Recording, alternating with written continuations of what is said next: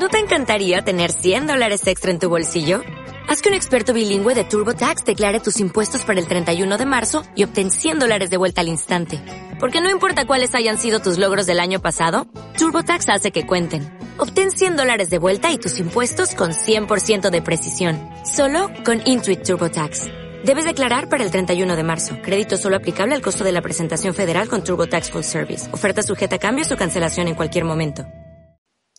Blog paréntesis lunes 12 de julio de 2021 Autor Miguel Ángel Paredes Dirección internet www.paréntesis.com Voluntad y deseo Nuestra realidad se mueve por la acción de dos fuerzas muy diferentes. Una de ellas sigue el orden de la lógica y el tiempo, la otra las reglas del inconsciente. El deseo nos mueve desde lo más profundo de nuestras entrañas, con el impulso de la biología y la selección natural. El deseo es irracional, urgente e imperativo. Aparece de una manera animal e instintiva cuando lo que está en juego es la supervivencia de la persona o de la especie. Se impone de forma tiránica y nos somete cuando nos enamoramos o tenemos algún tipo de dependencia. Se expresa en forma de atracción incontrolable, aversión irracional, impulsividad y exceso. El deseo nos lleva a dar nuestra vida por otros, terminar con la de otros o con la propia. Freud hablaba de Eros y Tánatos como las fuerzas de la vida y de la muerte, la creación y la destrucción, el principio y el final de las cosas. Para los hindúes, Brahma es la deidad de la creación y el responsable de cada nuevo ciclo. Shiva es el dios salvaje que destruye el universo en el final del mundo. El deseo nos empuja a la acción, nos saca de la zona de confort a empujones, nos llena de energía, seguridad y decisión, nos motiva para hacer posible lo imposible. El deseo hace que todo parezca fácil, nos arrastra de una forma compulsiva e hipnótica, es seductor y no se rinde, nos lleva al abandono, la renuncia de nosotros mismos y degrada nuestra autoestima. El deseo es fuerza y acción, no necesita razones ni argumentos, no es lógico ni reflexivo. Busca su satisfacción a cualquier precio, sin considerar las consecuencias y lo más rápidamente posible. Tolera mal que le digan no o tener que esperar.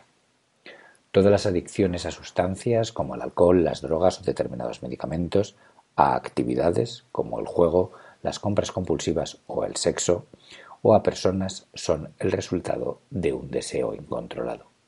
Y dejarse llevar por la ley del deseo puede significar un final amargo y destructivo. La otra fuerza que construye nuestro destino es la voluntad. La voluntad no nace de forma espontánea, hay que cultivarla, entrenarla y trabajarla.